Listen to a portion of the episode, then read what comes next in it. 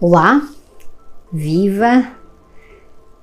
Começo por dar aí as boas-vindas e vos dizer que hoje o tema aqui do nosso encontro é conversarmos sobre algo muito importante. Conversarmos sobre a questão de, das três principais uh, angústias da advocacia e como uh, nós podemos minimizar esse desgaste e sofrimento que elas trazem, ultrapassando-as e uh, tendo ainda uma maior satisfação naquilo que é a prática da advocacia, em especial como eu tenho também trabalhado com vocês, da advocacia consensual. Então, uh, as minhas boas-vindas aqui a este momento para nós conversarmos um pouco, trocarmos ideias e também, essencialmente, provocar aí reflexões. Essas três principais angústias que eu tenho identificado, não só uh, através de, da minha própria experiência, mas também através das mentorias e dos alunos com quem eu trabalho uh, e que eles me têm trazido essa confirmação. Uh, estamos aí a falar da questão de prazos, estamos a falar também da questão de resultados e, por fim, da questão da rentabilidade, porque essa também é aí uma preocupação que, que certamente todos nós temos quando deixamos o mundo da escola e passamos a esse mundo uh, de trabalho, a essa área e a essa nossa vocação para a qual nós nos preparamos. E aqui, em relação a, a este nosso tema das, das, angústias da advocacia e da prática da advocacia, antes um pouco de nós avançarmos, uh, eu costumo sempre dizer que é muito importante, pelo menos do meu ponto de vista, nós pararmos. Porque quantas vezes é que efetivamente nós controlamos a vida ou a vida nos controla. E o que é que eu quero dizer com isto em relação à questão das angústias na advocacia? Nós muitas das vezes preparamos-nos e esperamos e criamos expectativas em relação ao resultado que queremos atingir. Uh, esquecemos de focar naquilo que é o objeto uh, da nossa atuação, o objeto da nossa atividade. E esse objeto são as interrelações e são as pessoas que nos procuram. Então, nós primeiro, uh, no meu ponto de vista, precisamos sim de entender mais sobre pessoas, precisamos de entender mais sobre a interrelação, precisamos de entender um pouco mais sobre a questão de o que é que as emoções influenciam nas escolhas das ações e como isso impacta nos direitos e nas obrigações uh, nessa interdependência das relações. Uh, porquê? Porque se nós nos focarmos no sujeito do nosso trabalho, além do objeto, o objeto é o conflito, o sujeito são os inter, as pessoas que têm uma relação de interdependência. Aquilo que nós vamos identificar é que, na grande maioria, para não dizer, não ser radical, uh, e dizer aí de uma forma absolutamente exclusiva, uh, nós temos a totalidade ou a quase totalidade dos clientes que quando chegam aquilo que eles querem é uma solução que seja rápida, uh, que lhes dê o resultado que eles criaram a expectativa de efetivamente desejarem alcançar e também eles querem gastar o menos possível. E aí, em relação a esse gastar uh, que tem de ver com a nossa rentabilidade, nós precisamos de trabalhar essa angústia que temos uh, para ultrapassá-la, minimizá-la e superá-la, assim como as outras. Então, uh, eu vou começar aqui por a questão da angústia dos prazos. Porquê que é tão angustiante trabalhar com prazos na advocacia? porque quando nós falamos em prazos, nós falamos da diferença entre tempo e aquilo que é o prazo, por exemplo, processual. Uh, e o tempo das pessoas e os prazos são conceitos diferentes que nós precisamos não só de entender, mas de interiorizar e de conseguir utilizar técnicas que façam com que também os nossos clientes entendam aquilo de que nós estamos a falar. Uh, e aí a sabedoria popular eu lembro-me muito bem de, de, vários ensinamentos que recebi, uh, em particular da minha bisavó, com quem tive o prazer de viver e de conviver uh, até à minha adolescência e durante a mesma, em que ela dizia: Filha, depressa e bem não há quem. Ou seja, nós não conseguimos alcançar um resultado com qualidade um bom resultado se nós não tivermos respeito pelo tempo que é necessário para alcançar esse resultado. E esse tempo implica também paciência.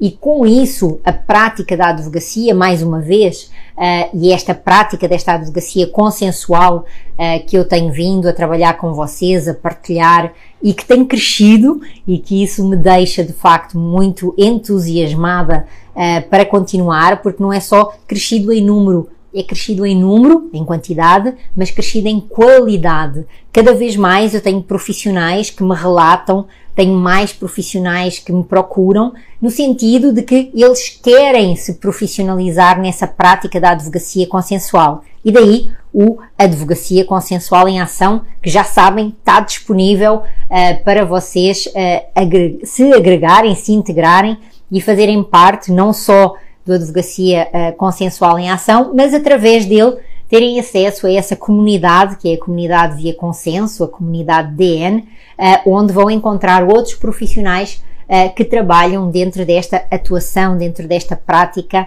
e desta dinâmica.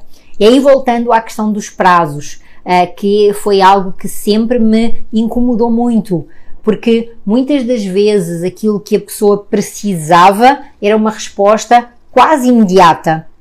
E aquilo que um processo, seja um processo judicial, seja um processo arbitral, oferece, não é esse imediatismo. Mas ainda assim, também é importante entender que essa urgência que o cliente tem não é só uma urgência de tempo, é uma urgência que está relacionada com outros fatores. Então, ele quer alcançar um determinado resultado. E aí vem essa nossa uh, segunda angústia, que é a insatisfação que o cliente tem uh, quando aquele resultado que foi alcançado não corresponde à sua efetiva expectativa e à sua crença. E aqui também é muito interessante de nós abordarmos e aprofundarmos como é que, enquanto advogada e advogado, eu estou a trabalhar essas crenças e essa expectativa do cliente quando eu escuto a história dele e quando eu escuto as pretensões dele. Por isso é que é tão importante a primeira reunião, o primeiro encontro, o primeiro contacto. Porque é ali que nós vamos ter a oportunidade de uh, questionar, de fazer ali como que se fosse de facto uma primeira entrevista, não é? Uma entrevista do cliente, uma entrevista ao cliente, para identificar todos os elementos que nós precisamos para fazer o mapeamento do conflito, que é, sem dúvida, a maior ferramenta que hoje em dia a advocacia consensual tem à sua disposição e que é imprescindível de saber uh, concretizá-la, de saber uh, realizá-la. Então já falei um pouquinho aí sobre os prazos, uh, sobre essa questão dos resultados e vem aí a terceira angústia. Uh, que, uh, grosso modo, ela é apresentada da seguinte forma: Bom, o caso era muito difícil, Uh, foi preciso muito tempo, muita dedicação, um, a prova estava complexa, ainda assim eu consegui uma resolução, um resultado, uma sentença, uma decisão uh, que nos é favorável. E aí, quando eu partilho isso com o cliente, há uns clientes que reagem, ok, não fez mais do que a sua obrigação, e há os outros que dizem, ah, sim, tá, ok, como se aquilo não fosse aquilo que eles de facto esperavam. E aquilo que eu tenho constatado e verificado e confirmado é que de facto muitas das vezes não era aquilo que eles realmente queriam. E aí o que é que acontece? O nosso desgaste, uh, o nosso tempo, uh, o nosso investimento até na questão da gestão da pauta uh, que foi ali colocada, assim como a nossa relação acaba por não ficar saudável e com isso muitas das vezes nós acabamos por não querermos continuar com aquele cliente ou também aquele cliente não querer continuar connosco.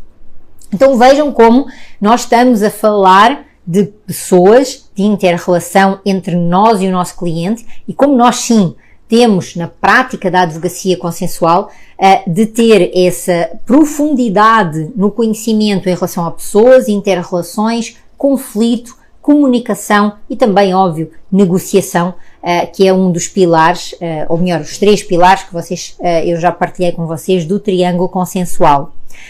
E falar destas angústias, apesar do tema não ser um tema de grandes sorrisos e de grande satisfação, é muito importante, em especial, sinto eu, neste momento, uh, porque nós estamos a atravessar enormes desafios. Desafios para os quais nós não fomos preparados, desafios para os quais uh, nós nem tínhamos uma imaginação criativa o suficiente para pensar que iríamos passar por eles. Uh, e quando eu falo desta, desta questão, nós precisamos então de olhar para quê? Para os sinais que estão sendo manifestados por diversos profissionais.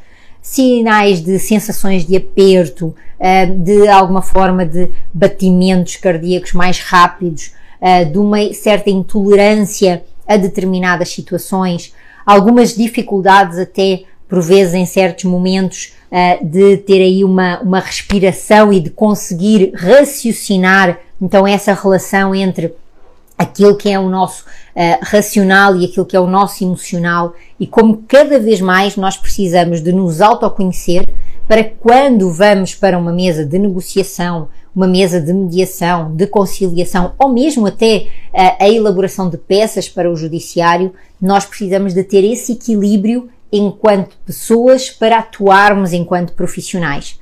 A ansiedade uh, é algo que disparou, stress também, entre outras patologias uh, que precisamos de terem atenção de uma forma preventiva para que elas não aconteçam nas nossas vidas, nem naqueles que nos estão próximos. Então a pergunta que se coloca é: tá, ok, Dulce, mas então, como é que eu vou resolver essas três principais angústias da advocacia? Os prazos, uh, o resultado e a rentabilidade da minha atividade. Bom, eu não tenho receita mágica, eu não tenho varinha de condão, uh, nem receita pronta. e também a, a, minha, digamos, a minha metodologia não é entregar o peixe, mas é efetivamente ajudar-vos a vocês aprenderem a pegar a cana e a conseguirem pescar. E isso também é um ensinamento que vem lá dos nossos antepassados, dos meus e acredito que dos vossos também. O que é que eu vos tenho para dizer então como dicas? Primeira dica: nós precisamos de parar, como eu já disse ainda há pouco, e fazer uma reflexão sobre o que é que estas situações provocam em nós e o que é que nós podemos ou não fazer. Quando nós, por exemplo, pensamos em prazos e em prazos judiciais, a angústia que surge é uma angústia muito relacionada com a questão de impotência, porque relativamente a esses prazos, de facto, nós não podemos fazer literalmente nada. Agora, a questão é: e o que é que nós podemos fazer para além desses prazos judiciais? Será que nós estamos totalmente condicionadas a eles, condicionados a eles, ou tem algo que nós podemos fazer mais? Isso é aquilo que a advocacia consensual traz isso é aquilo que a advocacia consensual oferece.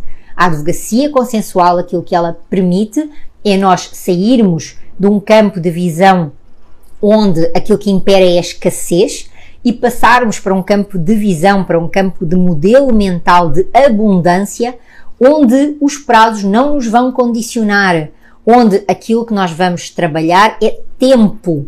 E tempo na lógica e na linguagem dos nossos clientes tempo na lógica e na linguagem nossa e tempo na lógica e na linguagem daquilo que são as pretensões a alcançar.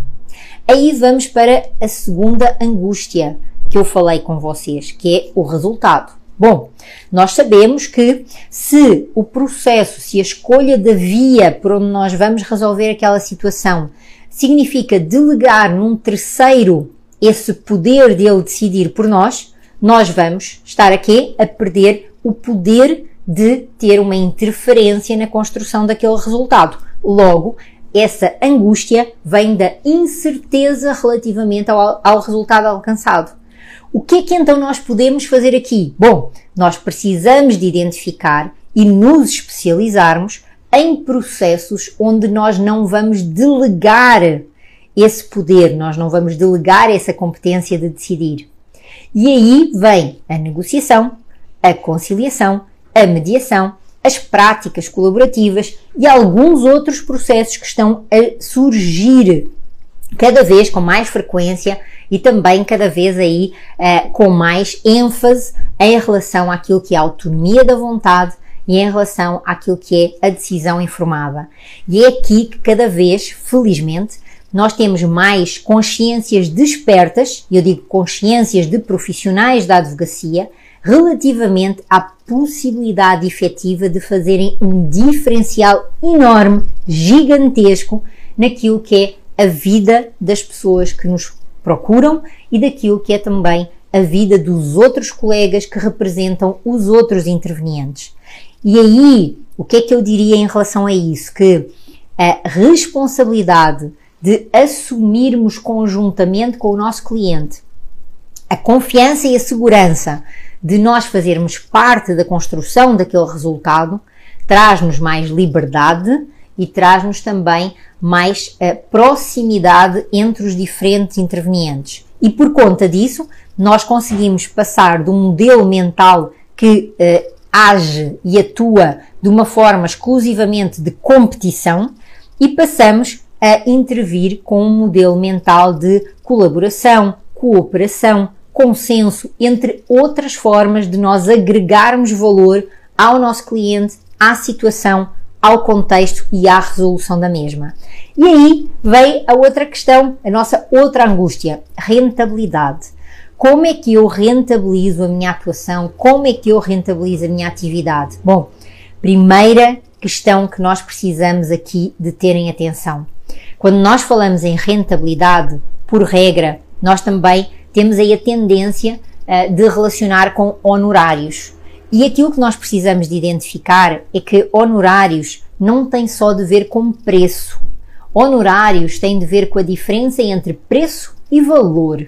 Porque aquilo que nós precisamos de passar para o nosso cliente e fazer com que ele entenda é que ele não vai pagar um preço pelo nosso serviço. Ele vai investir em nós porque nós lhe vamos dar um valor diferenciado e um valor acrescentado e esse é que é o grande diferencial da advocacia consensual. Nós não pedinchamos, nós não estamos ali a, a, pedir que efetivamente eles queiram nos contratar. Nós vamos escolher se de facto aquela situação, dentro das regras da nossa atuação éticas, de transparência, eh, de princípios, eh, de eh, não só éticas, mas também morais, se aquela situação em concreto, se ela se está de acordo com a nossa atuação, de acordo com a nossa possível intervenção e com o resultado que nós vamos conseguir potencializar para o mesmo. E aqui uh, vem também uma outra, uma outra dica que eu acho que é muito importante partilhar com vocês uh, e que eu tenho trabalhado essencialmente e, e, com maior profundidade com a jovem advocacia. Porquê? Uh, a jovem advocacia, como óbvio, uh, e natural, ela tem muita insegurança, porque ela está a começar. Ela não sente confiança, ela não sente ainda a força no, que, no seu conhecimento. E aquilo que eu tenho trabalhado muito com eles é a questão de que o facto de estar a começar não significa ser necessariamente fraco e não significa ter que aceitar tudo. E isso importa nós trabalharmos de que forma, tá? De que medida é que nós conseguimos transformar isso? Trabalhando de uma forma também clara e de uma forma muito transparente a questão da vulnerabilidade e daquilo que nós consideramos serem as nossas fraquezas. Primeira dica, nós precisamos de nos conhecer e a segunda é nós precisamos de enfrentar esse ponto que consideramos que é a nossa fragilidade e transformar essa nossa fragilidade naquilo que é uma oportunidade atendendo os outros intervenientes na situação. Vou dar um exemplo prático aqui para vocês, tá? Um dos, são vários, mas um, um, um dos profissionais que eu me estou a lembrar uh, chegou até mim e disse-me: uh, Dulce, eu sou muito tímida e essa minha timidez uh, ela faz com que eu não consiga responder ao meu cliente uh, ela faz com que eu não tenha as respostas prontas, com que eu não seja uh, assertiva quando eu devo de, quando eu sinto que devo ser, porque eu tenho algum receio de que com a minha assertividade ele fuja ou, ou ele não me escolha. E aí, aquilo que eu trabalhei com ela foi essa característica dela, que é a timidez, e quais são os pontos positivos da timidez. Então, ao invés de nós rotularmos, ah, é tímido, ser tímido é errado, ou ser tímido é uma fraqueza, ah, fala muito, bom, falar muito é uma fraqueza, é uma força, bom, não sabemos. E aí, de facto e sem dúvida, o nosso auto-tudo em ação. Como é que nós precisamos então de identificar, por exemplo, em relação à timidez? E se está aqui alguém tímido, já fica aí também com essa dica.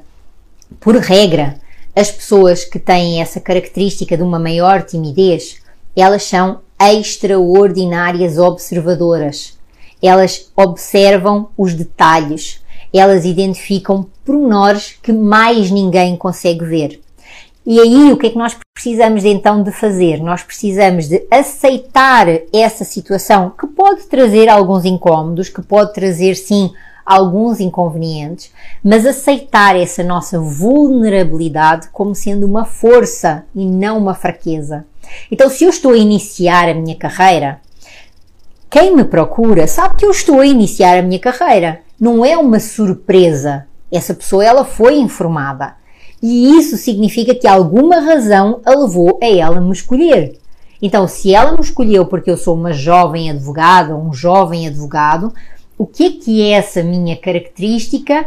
Ela vai se transformar, por exemplo, em termos dessa vulnerabilidade de eu ser jovem, de eu ainda não ter confiança nem segurança, em algo forte, em algo que de facto passa a ser considerado como uma enorme vantagem.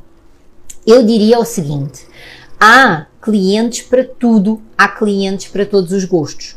Há clientes que escolhem a prática ou que escolhem advogados mais jovens porque, em regra, são advogados que são mais moldáveis, são advogados que são mais flexíveis e são também advogados que estão mais dispostos a escutar. Eventualmente, poderíamos dizer aí que não têm arrogância na sua atitude, na sua atuação e em relação àquilo que é a questão que precisa ali de ser uh, tratada ou trabalhada. E dentro dessa lógica, se eu tenho, por exemplo, essa timidez, eu não me consigo ainda colocar de uma forma assertiva logo na primeira reunião, o que é que eu tenho que fazer?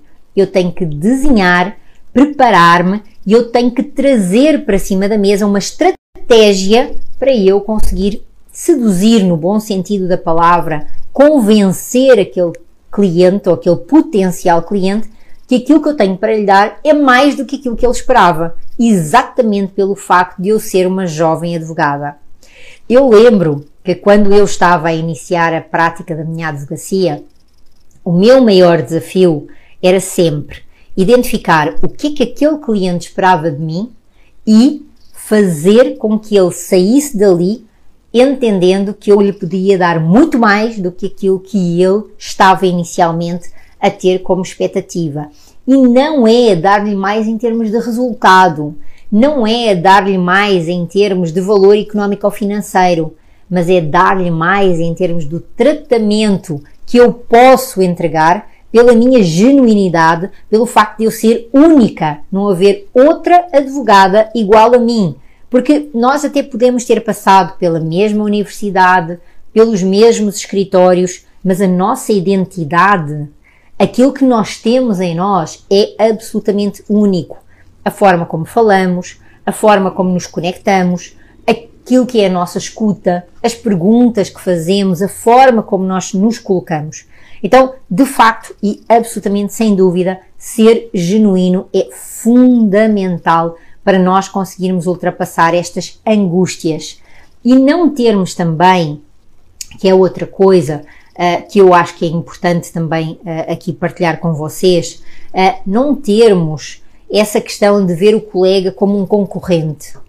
Porque a advocacia consensual, ela trabalha na lógica do conceito do oceano azul. Isto é, na lógica do, do oceano azul, não existe competição. Aquilo que existe efetivamente é uma harmonia entre diferentes espécies sejam vegetais, sejam animais, uh, e onde aquilo que nós temos é espaço infinito para ser ocupado.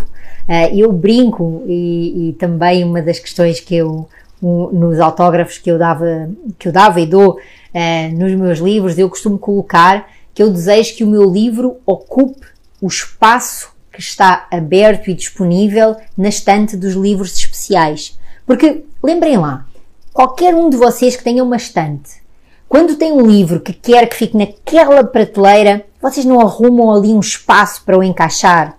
Então é a mesma coisa em relação à prática da advocacia, com uma grande, enorme diferença, que na prática da advocacia contenciosa, de facto aí só um pode ganhar. E aí nós temos concorrência, e aí nós temos que ser os melhores. E aí não há outra solução senão efetivamente trazer o troféu para o escritório, trazer o troféu para o nosso cliente. Mas a questão é que nós precisamos de entender que essa prática não só ela é muito desgastante, como muitas das vezes ela não dá o resultado esperado, como muitas das vezes aquilo que é o tempo não é no tempo certo. Alguns clientes eh, chegam até a falecer no decorrer de um processo. E a outra questão é a nossa rentabilidade também. Porque rentabilidade, repito aí mais uma vez, não pode ser uh, entendida apenas nem exclusivamente em relação ao valor que nós recebemos. Ela tem de ser entendida em relação ao tempo que nós dedicamos, ao desgaste que nós utilizamos, aquilo que foi o investimento que nós fizemos na nossa especialização para dar esse resultado uh, e também, sim, à nossa uh, satisfação em termos de um valor acrescentado à nossa própria uh, atividade. Então nós precisamos aqui de fazer o quê? De tomar ações, ações concretas, ações conscientes, efetivamente correr riscos, ser ousado, ser ousada, uh, errar, porque é no erro que nós conseguimos aprender e aproveitar esse erro exatamente como uma oportunidade de crescimento e fazermos parcerias. Parcerias em termos de uh, construir sempre mais conhecimento e partilhar o conhecimento que nós temos com o outro. Isso é advocacia consensual. Porque na prática de uma advocacia consensual, eu não vou ter jogos de bastidores, eu não vou esconder situações para levar vantagem do outro. Eu vou trazer e vou trabalhar numa metodologia uh, que uh, vai construir valor acrescentado para toda a gente. Ah, Dulce, isso é uma ilusão. Não é.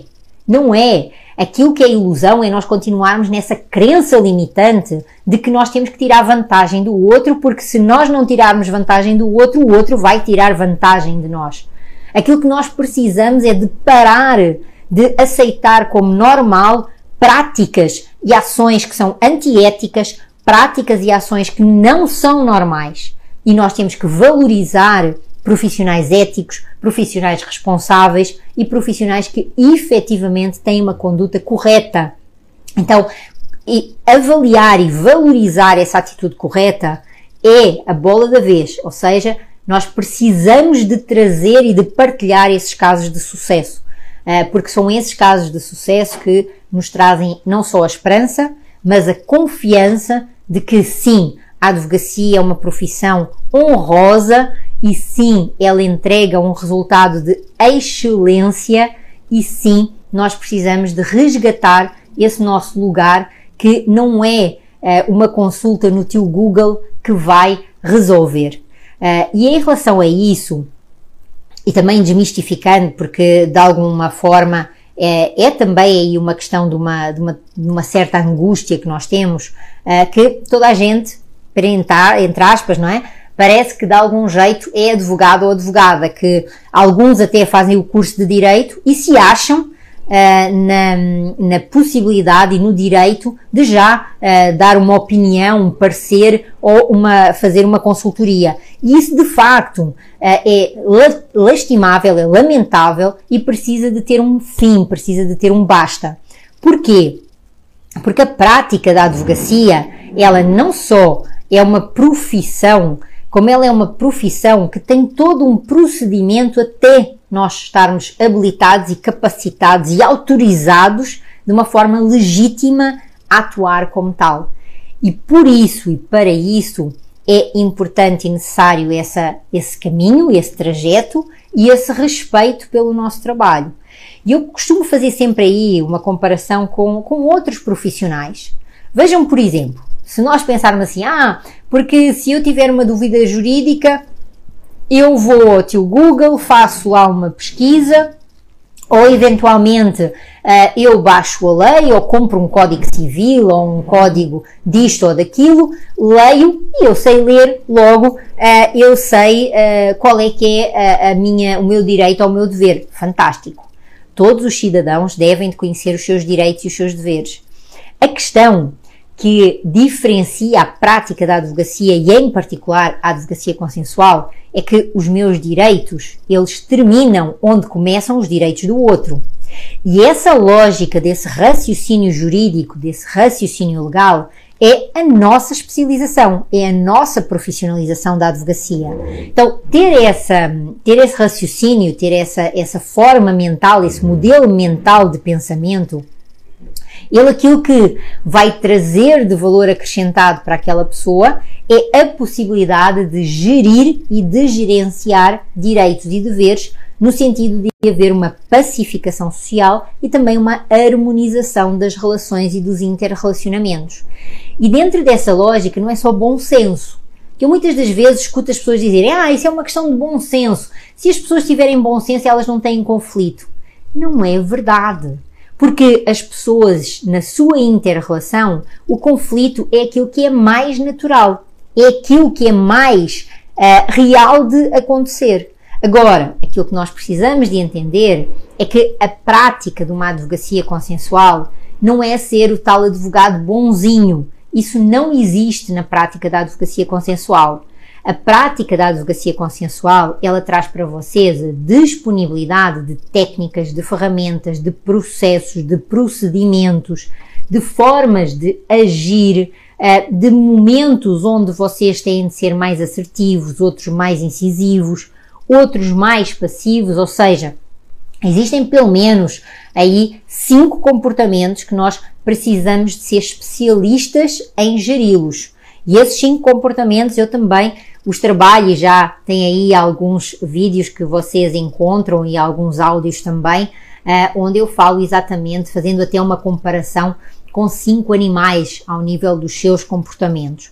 Então vejam que uh, quando nós trabalhamos dentro desta lógica, nós trabalhamos o quê? Conhecimentos, habilidades, atitudes, sempre com valores e ética. E é isso que faz a diferença e é isso que faz o diferencial em relação à tal outra angústia que é a rentabilidade. Porque sim, se eu atuar com valores e ética, os meus clientes não só me vão recomendar, como os meus clientes vão ficar comigo. E alguns deles, acreditem, estão comigo há muitos anos. Uh, e por vezes eles lembram-se de mim e eu até já nem me recordava quando tinha sido a última vez que nós tínhamos falado. E isso é muito importante, porque isso significa que também há aí uma liberdade e uma autonomia de ir e vir. E dentro dessa lógica, uh, entendermos e registrarmos que, dentro desses maiores desafios para ultrapassar essas angústias que eu falei, uh, a especialização na advocacia consensual, uh, ela implica nós entendermos de uma forma descomplicada que não significa sermos fracos. Muito pelo contrário, significa sermos especialistas em métodos, em vias consensuais.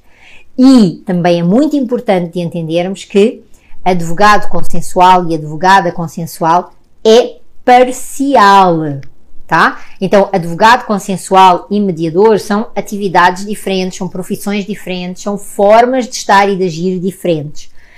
Na advocacia consensual, nós temos a perfeita noção e consciência de que seríamos aquele primeiro juiz da situação.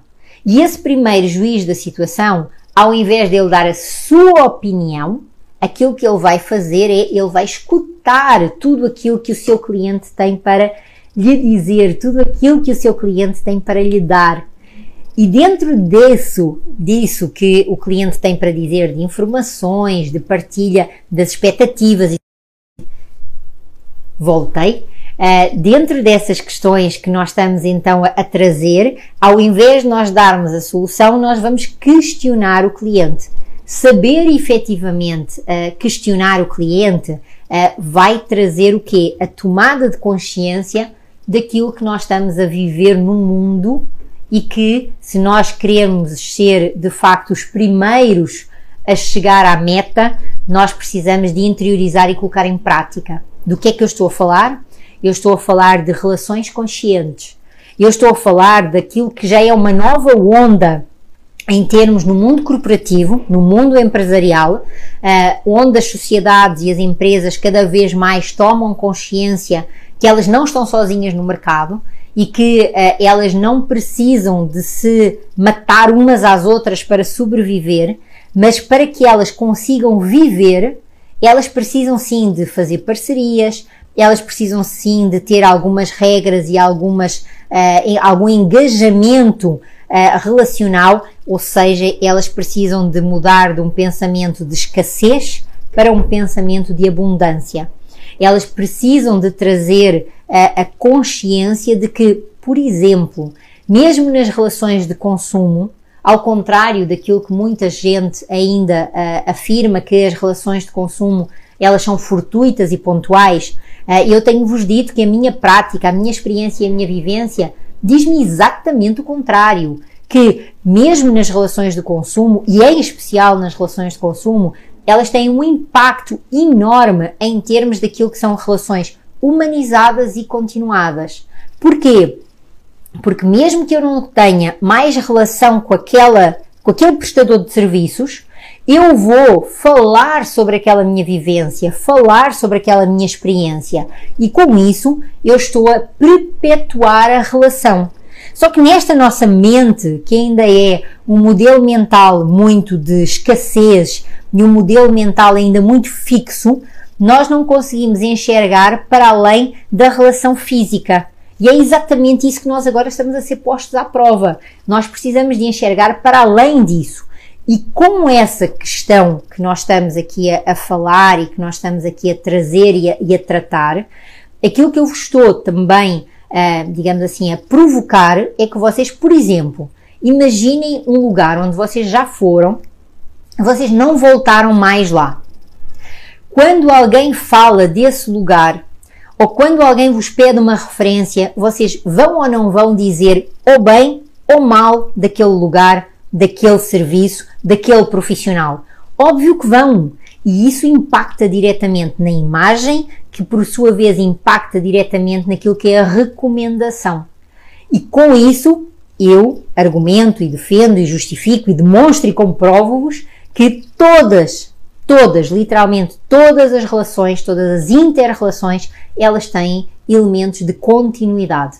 Elas têm sim elementos que nós precisamos de trabalhar de uma forma diferente daquela que temos estado a vivenciar uh, até aqui e que na prática da advocacia nós podemos acrescentar um valor muito significativo, muito significativo. Então vejam, em relação, a, voltando aí à, questão dessa, dessa abordagem que nós precisamos de fazer, uh, quando nós fazemos uma abordagem em relação, por exemplo, aos prazos, uh, nós precisamos sim de fazer uma avaliação jurídica, uh, de verificar quais é que são as chances de êxito, quais é que são as medidas cabíveis, quais é que são os custos efetivos em relação àquela situação, o tempo estimado. Então, isso é importantíssimo, mas não podemos gurar, não podemos aí deixar de identificar o que a perspectiva que o nosso cliente apresenta daquela situação e dentro daquilo que eu vos falei, que eu ensino na, na advocacia consensual em ação, que é o mapeamento do conflito, identificar que nós não estamos só no mapa, nós depois do mapa nós temos que ir para o território e o território é muito maior que o mapa. Para que vocês entendam assim de uma forma ágil e rápida o que eu estou a dizer, imaginem quando vocês colocam um destino no Waze, tá? Aí vocês vão dirigindo com base naquilo que o Waze coloca. E a pergunta que eu faço é: já alguma vez, quando vocês estavam dirigindo, o que o Waze dizia não era o que vocês estavam a viver lá? Pois bem, isso é a diferença entre mapa e território. Quando nós vamos para a ação, quando nós colocamos de facto aí uh, em prática toda essa nossa atividade, muda. Então nós precisamos de fazer com que o nosso cliente também entenda que existe uma perspectiva dele, uma percepção dele em relação à situação, mas os outros intervenientes têm as suas. E ao contrário daquela tal advocacia contenciosa e litigante, onde nós vamos trabalhar uh, quem é que tem razão e quem é que está certo e quem é que está errado, nesta lógica de uma percepção e de uma posição e de uma atuação consensual, opa, nós vamos trabalhar algo diferente, que é nós vamos trabalhar diferentes perspectivas e como é que essas diferentes perspectivas elas podem agregar valor para ao invés de nós dividirmos aquele bolo pelo número de pessoas intervenientes, nós conseguirmos através daquele bolo criar mais valor, através até de outras receitas ou outras situações que podem, que podem também vos ajudar aí a, a desenvolver uh, mais soluções e mais atividades. Então tudo isso deve ser feito como? Perguntas, deve ser feito através de um, ehm, mapas que vocês já podem ter com modelos que vão desenvolvendo e que uh, muitos dos que estão aqui a, a assistir e certamente dos que virão uh, já estão comigo nos projetos que eu desenvolvo, em especial da Advocacia Consensual em Ação, e todos os outros são muito bem-vindos para se juntarem a nós uh, e trabalharem. Outra questão também que é aí bastante interessante, que é uma avaliação antecipada daquilo que nós estamos a entregar. Então, dentro dessa lógica, nós vamos precisar de trabalhar uh, na construção, por exemplo, do resultado, uh, que esse resultado ele tem que ser um resultado conjunto, porque a situação não é individual do cliente. Tem ali uma inter-relação, tem ali uma situação que ela precisa de ser tratada e trabalhada como única e exclusiva, mas que tem vários intervenientes naquela, naquele, naquele contexto em concreto. E aí depois também, em relação a, ao tema e à angústia da rentabilidade, um, nós trazermos o aprofundamento de factos, de pessoas, de contextos, a relação ou relacionamento, quais é que são, quais é que foram as expectativas quando se iniciou essa relação e esse relacionamento e quais foram as mudanças que foram acontecendo. Então, tudo isso Uh, em termos desse, desse procedimento, técnicas como uma árvore de decisão, uh, são essenciais uh, para nós trabalharmos todos estes temas. eu, em concreto, desejo que as vossas angústias, se são estas três, que elas tenham ficado aí pelo menos mais minimizadas e que através de, da utilização de, das técnicas e das dicas que eu aqui partilhei, consigam desde já colocar em ação uh, e com isso também façam a vossa formação, uh, não aceitem formatações externas, uh, porque acreditando nisso, sendo genuínos, sendo autênticos, sendo verdadeiros, sendo únicos, que é aquilo que na prática da advocacia consensual cada um de nós e cada uma de nós precisa de ser, certamente nós cumpriremos com o nosso objetivo pessoal e profissional. Da minha parte, muito obrigada pela vossa atenção, pelo vosso tempo, por terem ficado até aqui. Fico aí à disposição, façam perguntas, coloquem os vossos insights, partilhem aí que esta live vai ficar disponível aqui também para vocês uh, assistirem. Um abraço e até aí ao nosso próximo encontro. Tchau, tchau! Isso mesmo, estava aqui construir uma solução sem causar dano ao outro, que tem de ver com a negociação circular, que fica para outro encontro, mas que é trabalhado lá na Advocacia Consensual em Ação. Espero por vocês, ok? Tchau, tchau.